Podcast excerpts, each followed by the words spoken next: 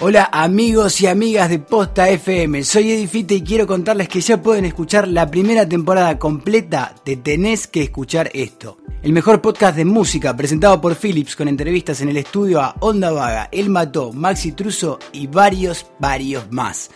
10 episodios a los que ya les podés dar play en posta.fm barra Philips, porque definitivamente tenés que escuchar esto.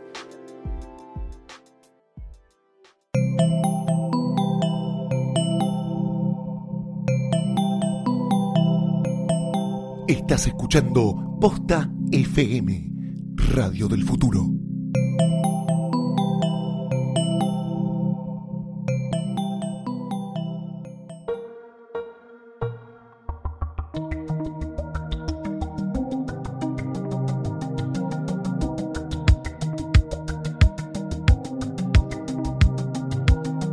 Bienvenidos a un nuevo episodio de Gorda Podcast. Eh, yo soy Mercedes Montserrat y tengo a mi derecha a una señorita. Lucila Farrell. Ah, ¿Cómo estás, Mecha? eh, como siempre, como puedo. Divina. Parada, Regia. Increíble, eh, no Fresca. puedo creer que no me haya pisado un, un auto todavía. Eh, vos estás bien, Yo estoy bárbara. te veo bien. Esto, yo todavía joven, ahora que me ven. Todavía joven. Pero Va- esto va a salir el domingo, que va a ser el día de mi cumpleaños. así ¡Vamos! que esperen. Desde Me acá ya podemos decir feliz, No me feliz lo- cumpleaños. cumpleaños. Y la sé después porque no da mala suerte. Para que cuando en escuchen internet esto me saluden todos Saluden a oyentes. Farrell. Y también saluden a Val Ruderman, que no cumple años, pero No. está acá. Hola. Que está a mi izquierda. Y que es joven siempre, Y eternamente. ella va a ser la más joven. Creo que es la persona más joven quizás de Posta FM. Joven, no, se dice. puede que no. usted? 25. Ah, como yo. ¿Y cuándo cumplís Sí. los 25? No, ya los cumplí hace poco. Ah, bueno. Ah, No no, trate- grande. no Entonces trate yo soy la más ganar joven. de Yo persona más joven de Yo soy la Posta persona FM. más joven y soy la persona más vieja al mismo tiempo. No, hay una persona más joven. Sí, hay más jóvenes. Ah, más joven. Ah, sí, ah, hay. bueno, pero Ah, igual para menos- mí soy la más joven.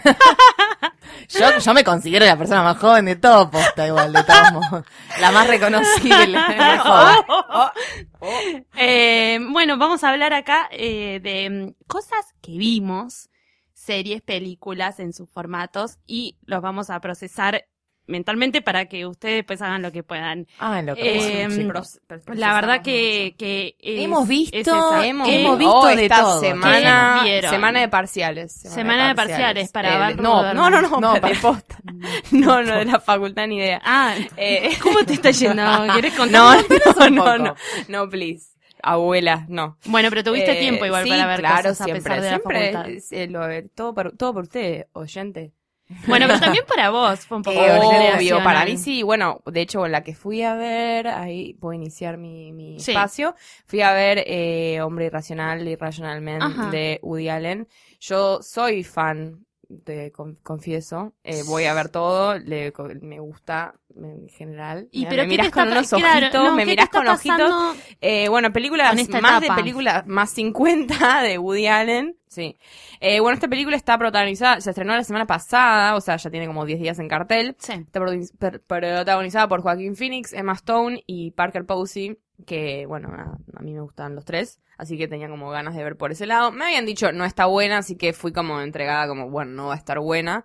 Eh, a mí lo que me pasa, creo que es lo que no- nos, nos pasa a todos con la última etapa de Woody Allen, o sea, yo no, no espero ni loca encontrarme con un Mm. Hannah y, y sus hermanas, o con un Manhattan, o con un La Sí, Rosa Púrpura del no. Cairo, no, Qué no soy triste, ¿no? pelotuda, Qué claro. triste. No, soltar también. bien, soltar. El tipo está grande, o sea, no, lo que sí. no, disculpame. Ese es mi problema con Woody Allen. Es sí, como se convirtió en una persona mediocre. yo soy de que, no, bueno, puede ser mediocre, pero la verdad es que yo sigo prefiriendo sus, sus películas mediocres. Si las hubiese dirigido cualquier director indie, dirías como, ah, es una linda peli, no seríamos tan exigentes. Ah, Yo prefiero como la mirada de decir, igual. ¿A vos te parece Medianoche en. París es una linda peli si lo hubiese dirigido otra persona? Ah, no, a mí me, me encanta Medianoche en París. A mí me Ah, gusta. bueno, a mí me Es, encanta ma- es en París. mala la de, Es la de Colin, cosa. la de Colin Firth y, y Emma Stone anterior. Es Es, mala. un palito en el culo. Sí, seguro, pero igual esa tiene, lo que pasa es que también te- te- para mí tiene, Woody Allen es un montón de cosas y una de esas, o sea, puede ser, por ejemplo, en e- esa película, esa película que visualmente te atrae, te mete en otra época, esa digo, Magic in the Moonlight, que es la anterior, con Sí. Emma Stone también.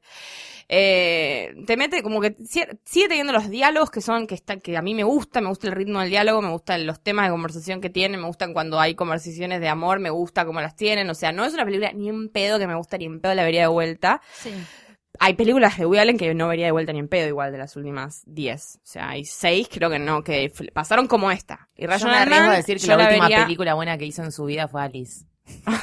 No, no, para mí, pero, Pero ¿qué no te soy gusta? yo. Pero no te gustó, tipo, el Blue Jasmine, no te gustó. Blue Jasmine no, lo único que me gustó fue Kate Blanchett. Todo lo demás no bueno, No, pero Blue tiene, todas- para mí todas bien. tienen alguito que está bien mal. ¿No te gustó? Eh, bueno, estamos relleno de tema, pero Medianoche en París a mí me gusta. Medianoche ¿no en París eh, no solo no me gustó, sino que me ofendió a niveles que yo nunca en mi vida me levanté del cine y me fui, Me nunca. Y en esa película casi No, me a mí me gustó. ¿Sí? ¿Pero qué te ofendió? Me pareció una falta de respeto hacia A la las historia, figuras a las históricas. figuras históricas. Me parece que Sí. hizo menos research que nosotros Pero, en Sidra pero es- Caliente. pero ¿viste? está- como... Bueno, pero es toda una pantomima Pero es- igual. claro, no es cuestión de pantomima, ser- porque si vos tenés es a cuestión Dalí- de... Podés hacer un absurdo de... Lo que pasa es que las películas de Woody Allen- tienen siempre el absurdo. En ese, pu- en ese lado el absurdo estaba puesto filma en las en las- ciudades más hermosas del Y planeta. se ve que- hermosa. Que, se la da el, el- la ciudad misma le da todo gratis a Woody Sí, Allen porque en- es tipo venía a filmar. parece medio un set. Parece, no, pero aparte Pero, París, pa- sí, bueno, el yo, yo vi la comienzo- esencia de París igual en son en fotos de turista, no me jodas. Es un hombre con que la gente, a mí sabes qué me pasa, toda la gente se mata por trabajar con Woody Allen. Y él Sí, puede no tener ellos les pagan desde el- recontra al, fo- poco al para trabajar foquista, con él, al el mejor foquista del planeta, al mejor eh, cinematógrafo del planeta, al mejor todo del planeta y hace películas más o menos.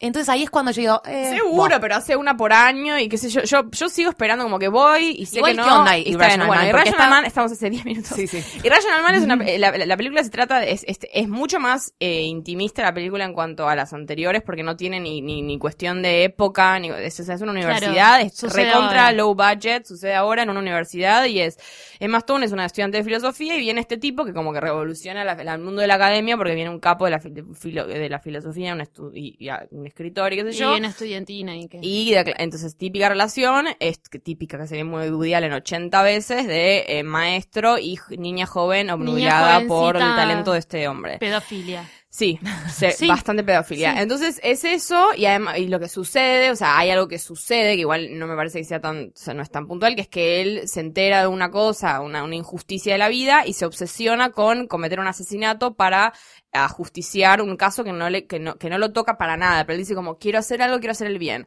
A mí me pareció, en ese punto, o sea, tienen conversaciones de filosofía que son interesantes y que están, están buenas, que yo leí por ahí que era como más, más un ensayo de filosofía que como que no, se- no, no estaba trabajado lo- lo- la filosofía dentro de la trama o dentro de la- del diálogo, dentro de la relación entre los personajes, sino que como era como si fuera, ah, a ver qué me gusta que dice Kant, lo tiro en un Sí, diálogo. cuoteando, digamos. Quoteando. Ah. Pero bueno, pero el hecho a mí me, o sea, me gustó como el hecho que ponen el absurdo, yo que soy estudiante de letras y que veo toda esta gente de la academia obsesionada y los filósofos y toda esta gente que piensa que está hablando sobre cosas fundamentales de la vida y no tiene, y en realidad no está haciendo nada, es como un extremo de eso, tipo el tipo lo que quiere para sentirse útil es matar, como que no le sale otra, es Claro. un tipo que se la pasa hablando habladurías, que dice como, ah, se fascina con hacer algo útil y como, que es matar a una persona para que alguien Algo, sea feliz. claro, A mí, en ese punto de concepto, a mí me pareció interesante porque me reía dentro del nicho de decir como, claro, sí, esta gente dice, va, habla boludeces toda la vida y de repente dice, ah, ¿qué si hago algo por alguien?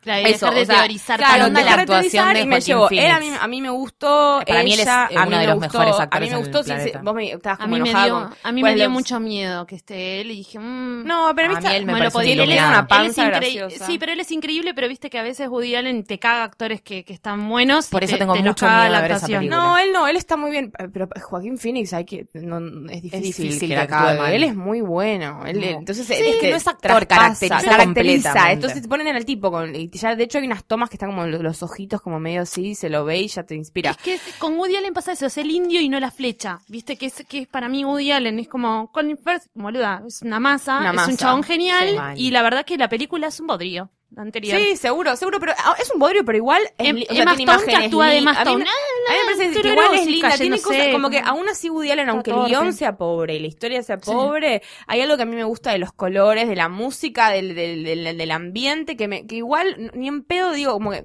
como que Mm. si, ni en pedo digo peliculón y ni en pedo digo ¿Dónde sucede sí la sí. película? En una universidad, Ah. en cualquier Providence, no sé, Massachusetts. Algún no lugar con pasto. Nada, no, no, no, Claro. eso te importa nada. Cero. O sea, no, No, importa no. nada. Es ellos caminando que también pasa eso. Yo vi Magic in the Moonlight hace poco, pues está en Netflix. Sí. Y como que esa tiene como una cosa mucho más atractiva porque está hecha en otra época, entonces tiene como todo un montón de plus que esta no tiene. Son esos los diálogos entre actores muy buenos, con una trama pobre, pero bueno, Está eso bien. digo. Yo Mm. sigo, seguiré yendo a ver las películas de Woody Allen a pesar de que, Es que una de las eso, seis sí. estén bien. Está O sea, dejando de ser mi- protagonista el lugar, aparte. Es, es interesante. Sí, capaz la, pero capaz la que viene en de repente hace una cosa así, ¿entendés? Y Sí, se, va me enamora de y Buenos Aires y viene y filma sí. toda una película. Que Total. pesado. Qué miedo. Con Leticia Brediche. sí. ¿Te imaginas? Oh, con la Letu, la teoría. Letu fresca, Letu. Con se enamora de Leticia. No, bueno, no, Fresco no cae. pasó con, con, Co- con Coppola. ¿Qué había sido esa película muy rara que hizo acá?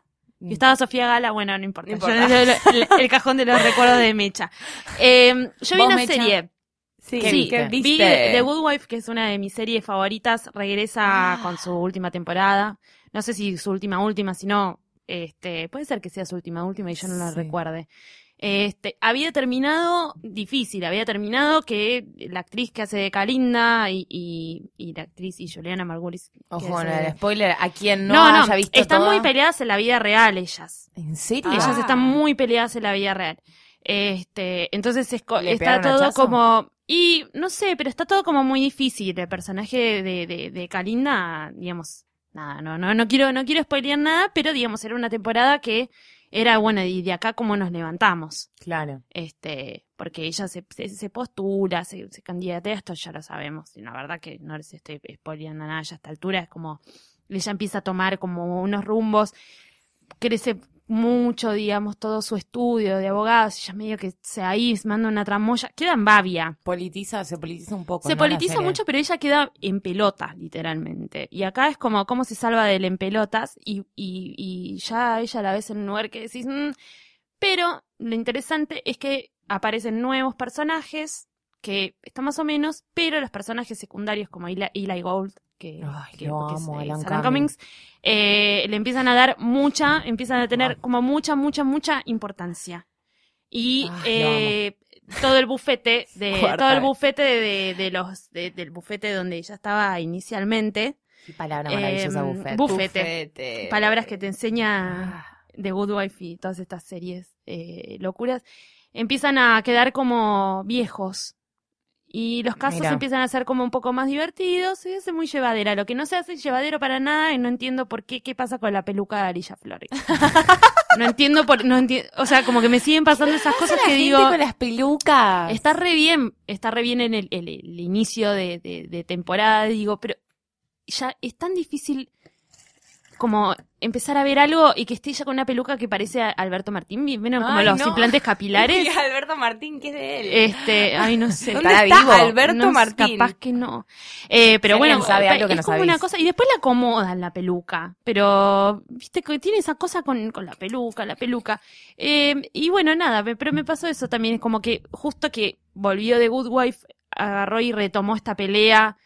Cal- Calinda, que tiene ese, pe- tiene ese nombre que, que- que sí, Y- y- y- que no me, no me acuerdo jamás.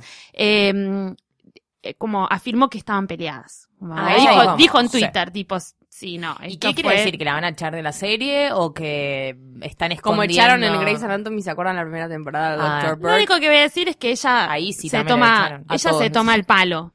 O va a ser la gran Sex and the City que tuvo tipo 10 años más o menos de, de ¿Y Kim Cattrall y, Kim Cattrall y Sarah Jessica Parker se Pésimo. odiaban. Ay, me estás pero se odiaban, pero a niveles que no se hablaban si no era actuando. Ah, bueno, acá lo que están diciendo es como que las últimas, las últimas escenas que ellas están juntas fueron recreadas eh, con efectos. Ay, no A te ese puedo nivel. creer. O sea que no podían estar en el set juntas. No entiendo ¿Qué por qué se pelearon Ay, tanto. saber. Pero me, me, Me muero. me muero intriga. Este, así que per- como antes, personajes muy fuertes, como Cariagos, como todas esas personas que tenía ella al lado, empiezan a, a virarle la espalda y, y los personajes que no eran tan simpáticos empiezan a, a aparecer y a formar eh, como una alianza. Que con ya los ella. querés porque tienen bastantes temporadas encima. Sí, tienen un montón de, de temporadas encima. Hay que ver cómo, cómo la lleva. Yo al principio, cuando vi alguna de las cosas que pasan al inicio del capítulo, que es ella, digamos, ofreciéndose como estos abogados que van y, y- y luchan por los que no tienen derechos de abogados, como los que son pobres. Bueno, ella se manda a hacer eso y es como, mm, viste. Sí, la Laura. y no, no, retoma, retoma, retoma, va bien. Qué sé yo, está bien. Vuel- Vuelve la tele, tem- temporadas Sí, varias. temporadas que. Volvieron, sí, volvió Homeland, The, que Homeland, también The Affair, cambios, The Affair. eh, The Leftovers. Sí, volvieron Este, Están volviendo todos de a poquito. Corran a internet porque están todos. Corran a internet. Corran a internet. ¿Vos qué viste, mija? Luli yo- Farrell. Esto va a sonar. El otro día estaba hablando con una amiga y me dijo, pero ¿qué onda? ¿Vos te pagan del IMAX para decir que vayas? ¿Cómo es la onda? No, yo les voy a contar que no. defendés, aparte, sí. Porque fui de nuevo al IMAX. Oh my god. Fui de nuevo al IMAX a ver una película. Qué de nuevo. sacrificio. ¿Cómo No, me no- sacrifico? no digan eso porque después se nos queja la gente Sí. que vive en, en- cerca de la IMAX y dice, Dice, ay, "Ay, ese- son ustedes". 10 cuadras, Sí, claro. 10 La gente Bueno, de provincia nos puteó nada, porque... vivimos acá nosotras. Qué suerte igual que tienen. Qué qué buena qué suerte suerte que ustedes. Vayan a ver. Espero que estén yendo todos los fines de semana si tanto se quejan. Yo iría todo el a ver tiempo. todas las pelis. Por eso, cuestión que no nos están pagando por el IMAX, estamos yendo... Bueno, ¿qué fui fuiste a ver al IMAX? Fui a ver eh, lo que yo estuve diciendo toda la semana Ah, es de espectacular. ¿Qué ibas a Wire, hacer? Le pero dice no The se Wire. llama No The se Wire, llama The se Wire. llama The Walk. The Walk. Parecido. que es en La Cuerda Floja, una película basada en un en, en hechos reales, en un personaje real, Philippe Petit, un francés que hizo esta como eh, eh, ¿cómo, lo- cómo llamarlo? Un Hazaña.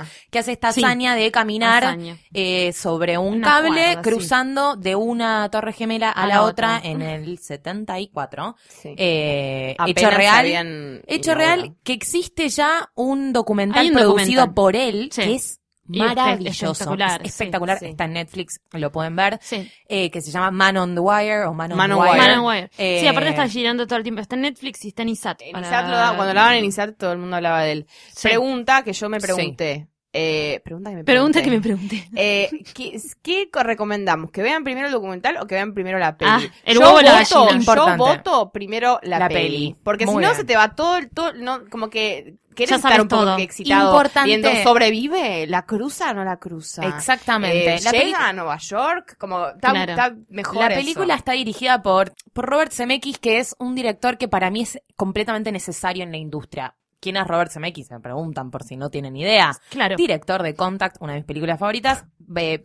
que tampoco saben cuál es, pero no importa. Ay, Todos la miramos con cara de, Nos wow. miramos con- y hicimos Rolling. No, chicas, eh, Volver al futuro. O sea, Ah, bueno, pero Ah, por ahí, me paro, me paro, boludo. sí, parémonos. Es una persona que es necesaria Shot, en shot, nuestra vida y tiene un montón, un montón de películas eh, importantísimas que pueden ir al Internet Movie Database y fijarse todo lo que hizo. Y MDB.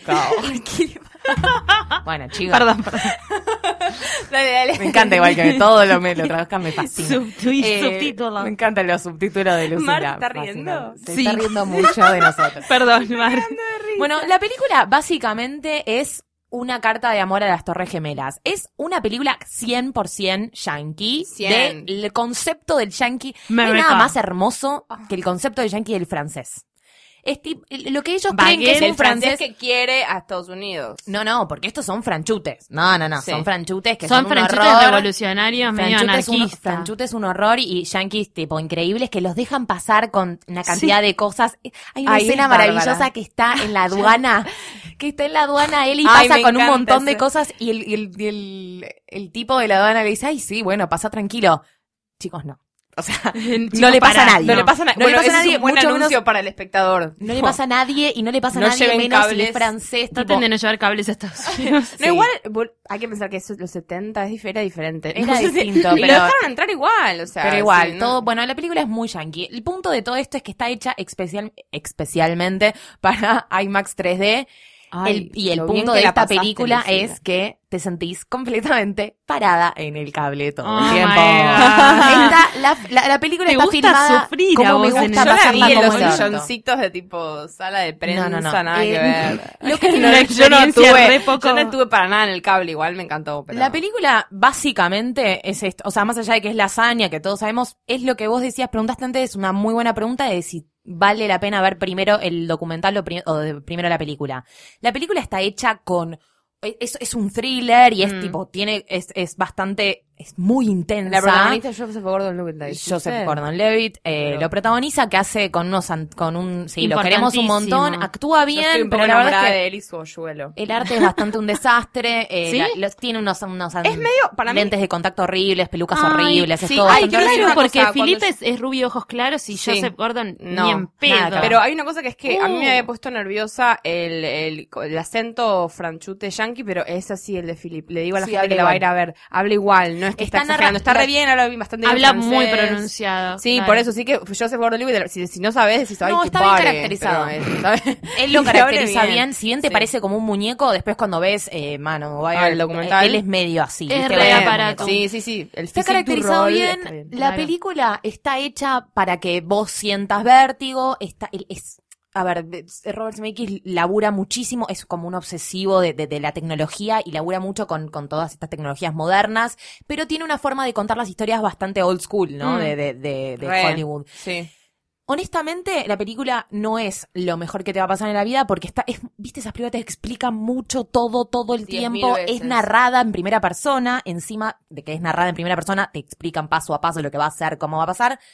Lo sí, que por está eso si ves el bueno. documental antes, ya sabes lo que va a pasar Sí, tan en detalle. Eso, está bueno. Si no viste el documental, anda a ver la película, anda al IMAX, pasala mm. increíble, te morís del vértigo. Nueva York es una carta de amor a Nueva, A Nueva York. La vista es Hasta- Y las partes impresionante. de París me dio a París también. A mí me, me- como, porque la, la primera parte está en París Es- y es re lindo. es increíble. Estás ahí, Él, llorás. Zemeckis es el rey de la nostalgia. Todas sus Llorar. películas son nostalgia, nostalgia, Sí, nostalgia. Entonces, lloro. la verdad es que llorás un poco, es ¿Llorás? ¿Vos emotiva. también lloraste?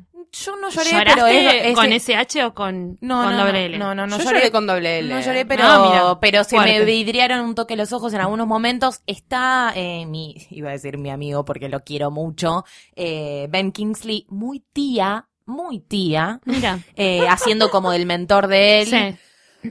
Buah, bueno, El nada. ruso. Bueno, está ser ahí, mentor es medio No, pero es re, es- habíamos dicho películas que, son una experiencia. Para mí es eso. Si no vieron, si no vieron el documental, que es importante, porque capaz se vuelan un poco si ya vieron el documental. Si ya viste el documental, la Ya película sabes te va a terminar. todo. Y además es muy parecido porque cuentan, o sea, está, de hecho en el documental hay mucha parte de como que, que hacen como recreaciones de, de cómo entran a los edificios, Sí. cómo piensan tal cosa, cómo hacen todas las tramoyas que están en la que están en la película casi Claro. igual. O sea, lo, lo es como- gracioso de la película, lo- el atractivo de la película no es, no es la narrativa, no es la historia, porque No. para eso anda a verte el documental que es brillante, es mucho más emotivo y es mucho más emocionante, de hecho. Hmm. Lo que sí tiene de atractivo de esta película es que es eh, eh, la forma que tiene de filmar este hombre.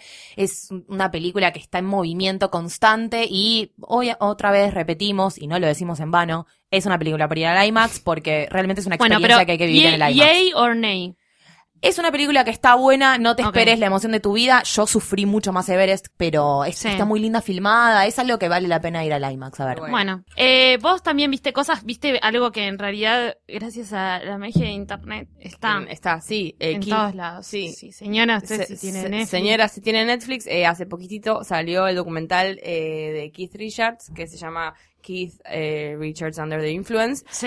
Eh, Qué gana de verlo Netflix. Y sí, yo, como, como siempre estuvimos con este mambo de cuál es tu categoría de Netflix, de net, sí. Y mi categoría de película siempre es documental, Documental. película, amor. Ese es como, de, viene el Bafisi, yo me fijo primero en las películas de música y después me voy. Así que esta como que tenía muchas ganas de verla.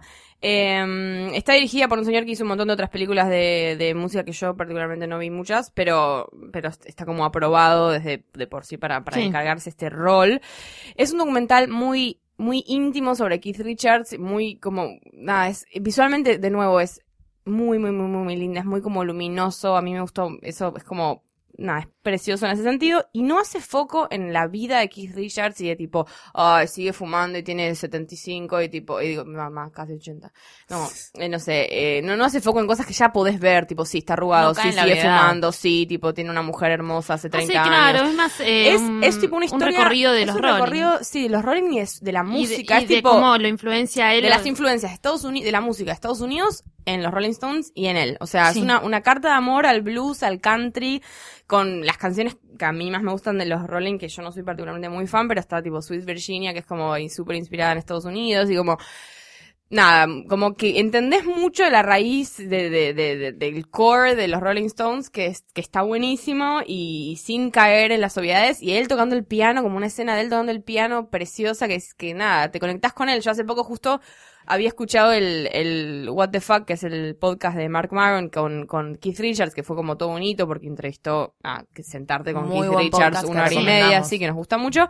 Y este era como más trash, más como, como todo el quilombo, ay, que hacías de gira y qué sé yo. Y esto es otra cosa, es como él y por qué ama y cómo crea y...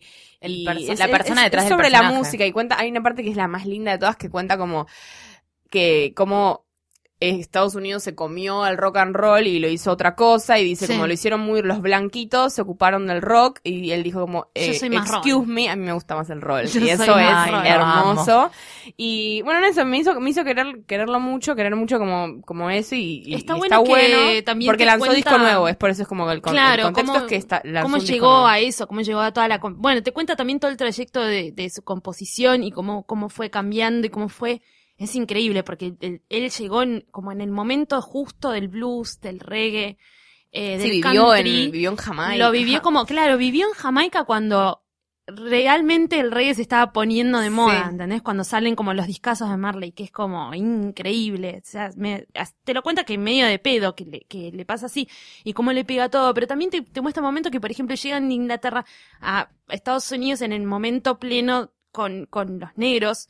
En, en los determinadas, las determinadas zonas de Estados sí, en Unidos. el sur de Estados Unidos teniendo los baños separados, teniendo los buses separados, él diciendo, no, yo me quería echar un cloro en el baño y me metí en el de gente de color eh, porque no había gente y me mandaban al otro baño y yo tipo no podía creer lo estúpido que era todo eso y claro, él contaba que bueno, eso, toda su admiración artistas eh, artistas de color que Sí, que ellos más hicieron, de esa los época. invitaban a participar Los invitaban, claro, y eran como totalmente relegados. Sí, sí, sí. Y las, Este, hay muchas imágenes viejas de los Stones, de las grabaciones, que parecen reactuales, están re bien trabajadas y remasterizadas y están bien. buenísimas. Y pasa eso, Una o sea, calidad. es un documental que cumple cuando uno, cuando uno ve un documental de música que muchas veces, o sea, te puede gustar el artista, te puede gustar cómo está hecho, Claro. eh, te puede gustar quién lo dirige. Este como que cumple bastantes de esas cosas. O sea, como si, si- si no te gustan mucho los Stones, igual está muy bien hecho. Sí, si no, te gusta increíble. mucho, vas a estar contento. O sea, está muy bien hecho. Yo me reía Mm. porque realmente creo que el, el, el- creo que no, el blues, el reggae y el country son mis, los tres géneros musicales que más odio del, del- del Claro. planeta Tierra.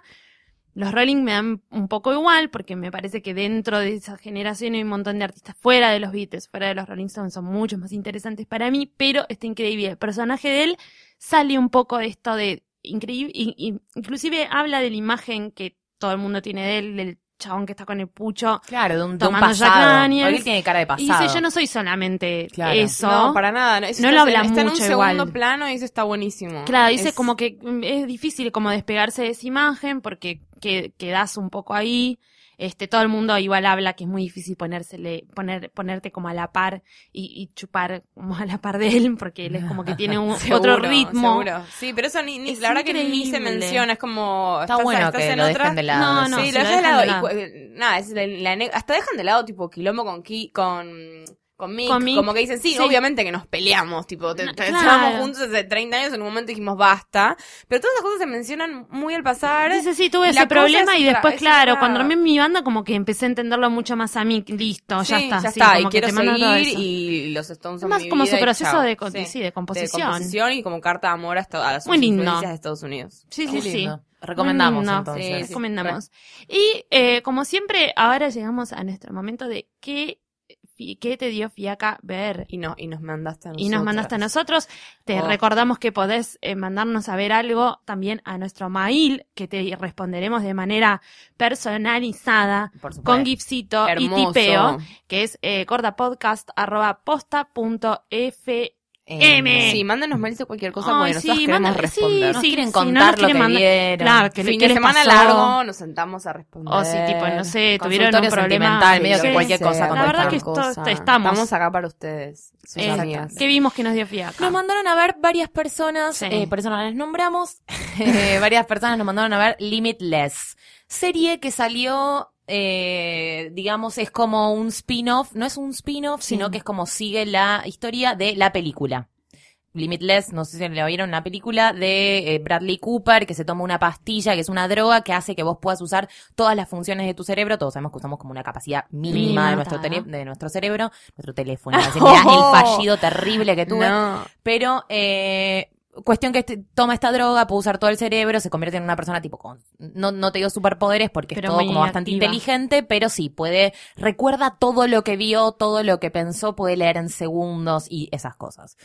Se hizo esta serie con un pibito no muy conocido, Mm. eh, ¿De qué network la hace? CBS. Quiere decir Ah, que si lo hizo. CBS es muy del palo tipo CSI, de, de Mentalist, es como esto, este chico, sí, ¿cómo es el spin-off? medio pelo. ¿Cómo le agarraron el spin-off? Ar- Agarraron a un pibe que eh, Bradley Cooper aparece en la en el piloto de la serie como el tipo este que ya conste- tiene la droga recontra eh, manejada, porque el tema de la droga también tiene como su side effect, que obviamente eh, no, no, no te dura todo el día, tiene el efecto, son de un par de horas, y encima, como el efecto colateral era bastante terrible, eh, el tema es que, bueno, termina la película, no importa cómo termina la película, el punto es que en la serie, que no tiene mucho que ver con la película, te explican un poco de qué se trata la droga, el pibe la toma, es un pibe, un pibe rico, aburrido, que quiere ser músico, pero no, nunca como avanza con su carrera, entonces está medio haciendo nada, Mm. y con esta droga que llega a sus manos, eh, puede empezar a hacer un montón de cosas y a, a pensar tanto que em- empieza a resolver problemas de, eh, de, de- de todo tipo de índole y la F- el FBI en vez de arrestarlo, porque esta droga obviamente es ilegal, entonces la gente se mata por la droga, lo corren a él, el FBI le dice, bueno, no te vamos a encerrar, pero vas a laburar para nosotros. Entonces cada vez que hay un, un problema o un caso, le dan la droga y el pibe lo resuelve. Es medio Sherlock, Sí. pero, digo, a ver, perdón, qué, qué falta de respeto a lo que acabo de decir medio Sherlock, pero digo, como es que ese- es ese plan, es el pibe con los poderes raros que puede ayudar al FBI. Nada, la serie es medio pelo, los casos son medio, Medio pelo. Es todo medio pelo. El creador es el creador de los 4400, una serie que no vi, que vimos yo, mi amiga Laura, claro. Miguelito Baigorri, el hijo de la coneja, una Ay, amiga nuestra. Nosotros tres la vimos, que es una serie que tiene cuatro temporadas, que es una serie que está buena, pero que es una ridiculez y es más, la gente la odia, pero nosotros tres que la vimos nos gustó mucho. Entonces yo le tenía como cierta fe a esta Limitless, porque dije, bueno, lo hace este tipo que siempre hace como cosas raras. ¿Pero qué es tipo thriller? Es un thriller inteligente, siempre como se basa en esto del cerebro y, la, y, y cómo funciona nuestro cerebro. Ciencia, sí. Pero la verdad es que en esta la pifió bastante, eh, es como una continuación de la, ¿La película vemos o no chota. la vemos? ¿La vemos o no la vemos? Yo te diría que no. Bueno. Bueno, bueno ahí Te tenés. diría que no Quisimos tu zafar de tiempo. algo. Nada, bajate otra cosa. Este, bueno, seguiremos viendo más cosas, mándenos todo lo que nos quieran mandar. Yo te quería señora. agradecer igual por poner tus ojos esta semana, Luciana Ferrer, y por acompañarnos y, y sentir tanto vértigo y tantas cosas. A ustedes y a ustedes oyentes hermosos por compartir con nosotros mi cumpleaños, que estaré festejando cuando lo ustedes lo escuchan. Feliz, un feliz cumpleaños nasal para vos. Valentina Ruderman. Gracias. Gracias. Gracias por tu magia, por tu análisis. Eh, Mercedes yo soy Monserrat, Mercedes Monserrat y eh, lo hice todo mucho. por ustedes. Eh, eh, sí, yo también. Fue terrible, pasada fue terrible, terrible. fue terrible. No, ni, no, ni lo hablemos, ni lo hablemos. Eh, pero por suerte nos escuchamos la semana que viene. Adiós. Adiós.